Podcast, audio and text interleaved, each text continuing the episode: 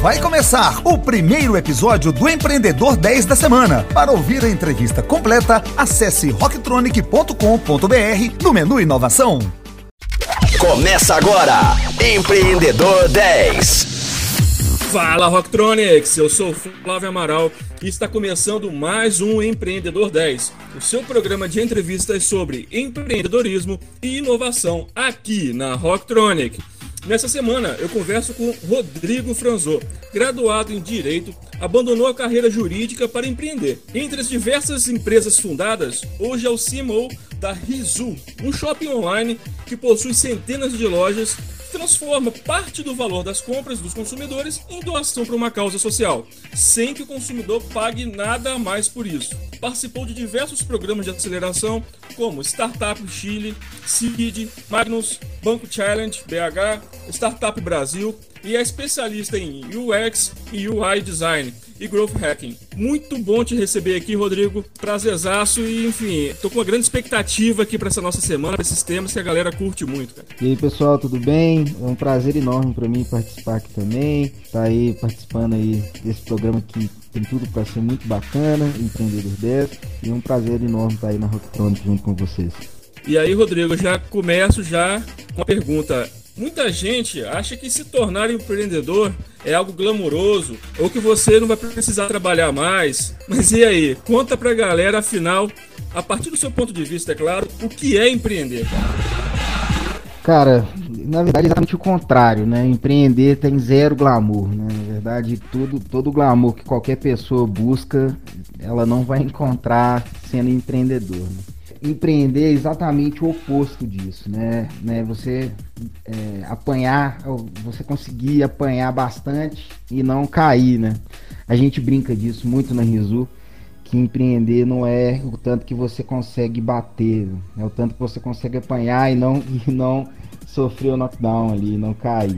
Então, na verdade, é, empreender é um desafio diário, né? A gente brinca também que empreender é como se você estivesse em cima do leão em cima de um leão pensando como que eu vou sair, como que eu vou descer desse leão sem que esse bicho me coma, né? Então é, tem zero glamour, é, a gente trabalha quase que 24 horas por dia, principalmente no meu caso, eu digo, né, startup estão praticamente 100% online.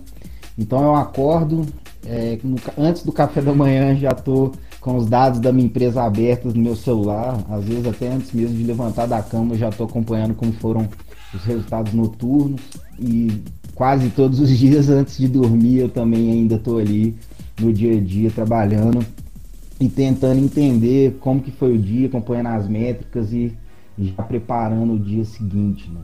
Então uma coisa muito interessante que exemplifica muito o dia a dia de um empreendedor é que basicamente é, você passa o dia inteiro resolvendo problemas, aprendendo alguma coisa e estudando muito, né? Buscando conhecimento. Então, é, todos os dias, quase que 24 horas por dia, a gente está aqui se matando para atender nossos clientes da melhor maneira possível. E não, cara, não existe glamour nenhum. É, empreender é uma coisa que a gente não pode esperar, que é aquela vida de naquela vida maravilhosa que às vezes a gente vê alguns empreendedores digitais, empreendedores de palco mostrarem, né?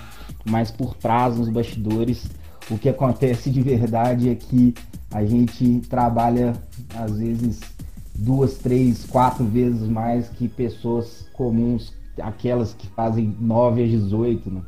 Então a gente trabalha muito mais.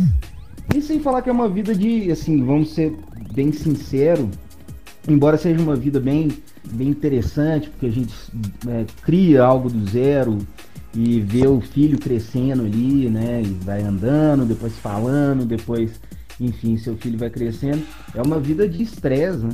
Então, é, não é uma, uma coisa simples, né? Então, a partir do momento que a empresa começa a crescer, você começa a empregar pessoas, você assume diversos outros compromissos e responsabilidades com essas outras pessoas.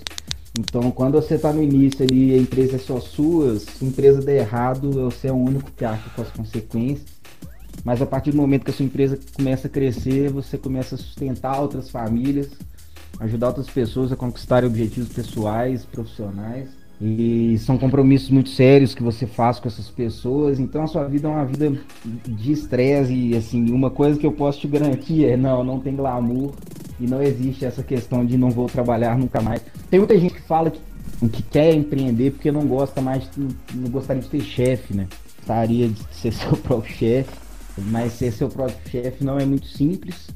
E normalmente as empresas também existem sócios. Então, basicamente, seus sócios são seus chefes. Eles estão te cobrando 24 horas por dia. O seu, o seu relacionamento com eles é basicamente como se eles fossem seus chefes e você é chefe deles.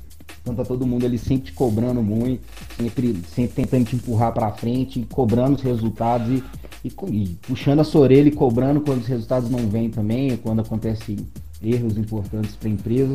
Não sei como que funciona quando a empresa são, né, vão pensar aí como é que é a vida do Jeff Bezos, do Jorge Paulo Lehmann, como que é essa galera que já tem verdadeiros impérios, né, mas a vida real aqui dos meros mortais é uma vida de muito trabalho duro, sabe? E eu vejo vários empreendedores falando da tal da resiliência, né? Eu acho que essa palavra ela se faz muito presente no, no empreendedorismo, né, para os empreendedores. Né?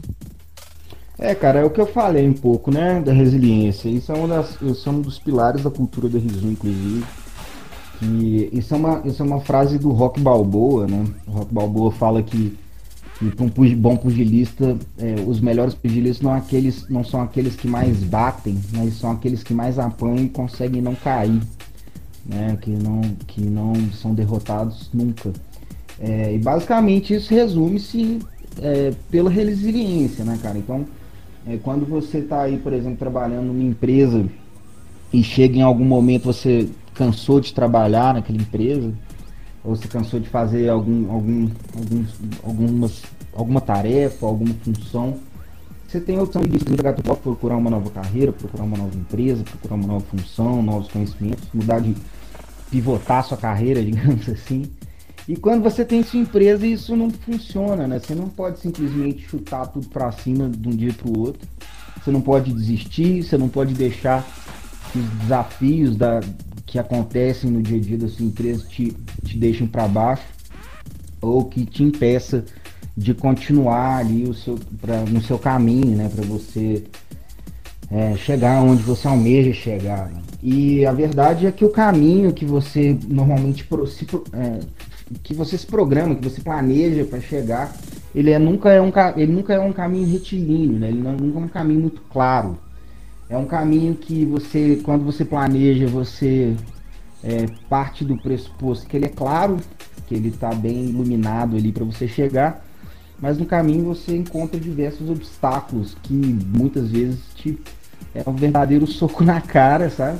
E você não pode cair, você tem que ficar de pé e continuar sua luta no dia a dia ali e ser muito resiliente, porque essa palavra ela é extremamente indispensável para qualquer empreendedor que almeja algum tipo de sucesso na sua vida. Rodrigo, hoje você é o CMO da Rizu. Como que é chutar o balde, abrindo mão de uma carreira jurídica para fundar a Rizu e mergulhar nesse mundo do marketing? Cara, isso é bem engraçado, assim, é, bem, é bem diferente a minha história, assim, na Risório. A, a, minha e dos meus sócios, né, do Lucas e do Francis. Cara, em 2014 eu, eu, eu, eu tinha meu escritório de advocacia e eu também tinha uma outra empresa que se chamava, é, na época, hoje em dia ela não existe mais, mas se chamava Joe Cards. Era uma empresa de presentes criativos, de aniversário divertidos. E quando a Rizu nasceu, cara, é, foi, uma, foi uma questão muito, muito diferente, porque eu não sei se todos conhecem bem a Rizu, mas a Rizu é, é, o, é o, ela nasceu com um propósito, né? Eu, Lucas e o Franz, a vida inteira a gente trabalhou muito junto ao terceiro setor, com organizações sociais, a gente fazia muito trabalho voluntário, tentava ajudar o máximo de organizações sociais possíveis, mas a gente percebeu, um certo ponto da nossa vida, a gente percebeu que só fazer trabalho voluntário não estava resolvendo o problema de, de, de verdade, né? Tava mais é, fazendo bem para a gente do que de fato fazer bem para as organizações sociais. Então chegou uma, um dia, um fatídico dia, 14 de setembro de 2014, que eu, Franz e o Duca, a gente se reuniu assim para bater papo sobre outras coisas, tomar cerveja. a gente começou a refletir sobre isso, né? É, e a gente entendeu que a gente nunca conseguiria gerar o impacto social que a gente queria, ajudar as pessoas de verdade, é, trabalhando só em horas vagas, né? Fazendo trabalho voluntário a hora que a gente não estivesse trabalhando, ou que não tivesse outra coisa mais importante para fazer. E a gente começou, começou a chegar numa conclusão de que é, para a gente conseguir gerar o impacto que a gente gostaria, é, que a gente tinha aí como ambição de vida, né? É, que é deixar um legado mesmo, a gente precisaria né, conseguir uma forma de sobreviver fazendo bem. Né? Foi aí que esse, a, Rizu, é, a Rizu surgiu. Então, é, assim que a Rizu surgiu, é, a gente teve a ideia da Rizu depois dessa reunião. Dia seguinte a gente já se reuniu de novo para colocar as coisas profissionais, já começamos a olhar locais que a gente poderia se instalar. E na, na duas semanas depois eu já, já coloquei a minha, a minhas sócias, elas compraram meu escritório de advocacia, eu já entreguei pro meu antigo sócio e de mão beijada e falei, cara, tô indo é, em busca do meu sonho e o encontro com o marketing veio de uma forma mais natural, assim. Eu não sabia nada de marketing quando, quando eu surgi, quando o Riso nasceu. Nunca tinha estudado marketing. Eu, só, eu era bastante. É, eu gostava muito né, do, do universo do marketing. Né? Eu sempre fui muito fã desse universo. É, só que eu não sabia nada disso. E o Lucas, que é o meu sócio, ele é formado em publicidade. Então, quando a Risu nasceu, eu era diretor de operações.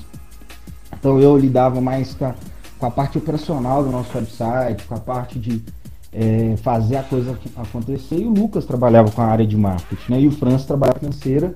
E na época tinha o Luiz Felipe, que era nosso sócio, e a parte de tecnologia. Também era, hoje em dia não é mais. E com o tempo eu fui apaixonando cada vez mais pelo marketing, fui me aprofundando no tema, fui estudando, é, fui é, nos próprios programas de aceleração, como você bem disse aí, eu também fui aprendendo bastante com os meus é, com meus companheiros lá de outras startups, desses programas de aceleração, fui fazendo cursos, fui fazendo, enfim, fui me aprofundando de todas as formas possíveis e impossíveis, né? Inclusive no Chile, aqui no Brasil também, em vários lugares. É, fiz alguns cursos é, é, com alguns mentores lá da Y Combinator, com alguns professores é, da Universidade de Stanford, e fui me aprofundando, cara, e fui me apaixonando por esse mercado por essa função, por esse, como eu posso dizer, é, pelo marketing em geral, né? E, e, aí, com o tempo, o próprio foi uma coisa bem natural dentro da Rizu, que o Lucas é, foi percebendo que, que eu estava pedindo passagem ali no marketing, né? E ele também é um cara que também é, é um especialista na área comercial. É, então a gente acabou percebendo que é, era, era, o ideal era que ele assumisse a área comercial e que eu assumisse a área de marketing. E isso tem uns dois, uns três anos. E a partir desses três anos atrás, eu assumi aí como diretor de marketing da Risuto e até hoje. Bom demais, cara, bom demais. E aí, Rocktronics, gostaram do programa de hoje? Então fiquem ligados aí que amanhã tem mais. Hoje foi só o primeiro dia. Você ouviu Empreendedor 10, só aqui, Rocktronic, inovadora.